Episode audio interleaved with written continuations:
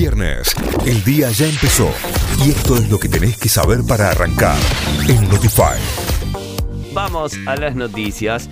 Richmond anunció que entregará en breve 760.000 dosis del componente 2 de la Sputnik B. El laboratorio argentino hizo el anuncio a través de su cuenta de Twitter, donde señala que pronto estarán a disposición de la gente en el marco de la campaña de vacunación que desarrolla el gobierno nacional. Murieron 138 personas y se registraron 3.661 nuevos contagios en el país. Con las cifras de este jueves suman 113.099 los fallecidos y 5.218.000 1993 los contagiados desde el inicio de la pandemia.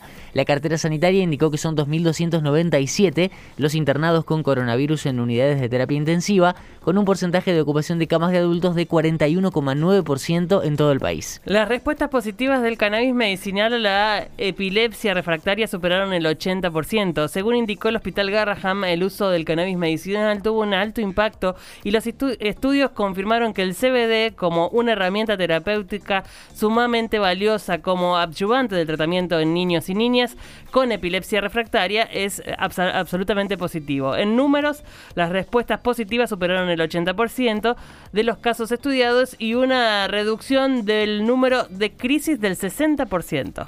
Citan como testigo a un exfuncionario macrista por el hundimiento del Ara San Juan. La jueza federal de Caleta Olivia, Marta Yáñez, citó al exdirector de Asuntos Jurídicos del Ministerio de Defensa, Juan Manuel Mocoroa, a declarar como testigo en la causa que investiga la responsabilidad del hundimiento del submarino Ara San Juan, ocurrido en el año 2017 durante el gobierno de Macri.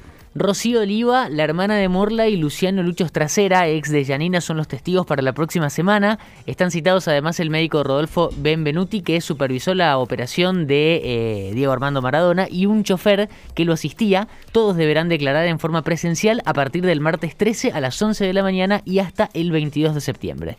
Argentina goleó con Messi en modo Dios. El 10 metió tres goles de la selección en la victoria de 3-0 ante Bolivia en el Estadio Monumental por la décima fecha de las eliminatorias para Qatar 2022. Después del partido que tuvo público en las tribunas, hubo música y homenaje al equipo campeón de América. En la próxima doble fecha, Argentina enfrentará a Paraguay y Perú. Notify, las distintas miradas de la actualidad para que saques tus propias conclusiones. De 6 a 9, Notify, plataforma de noticias.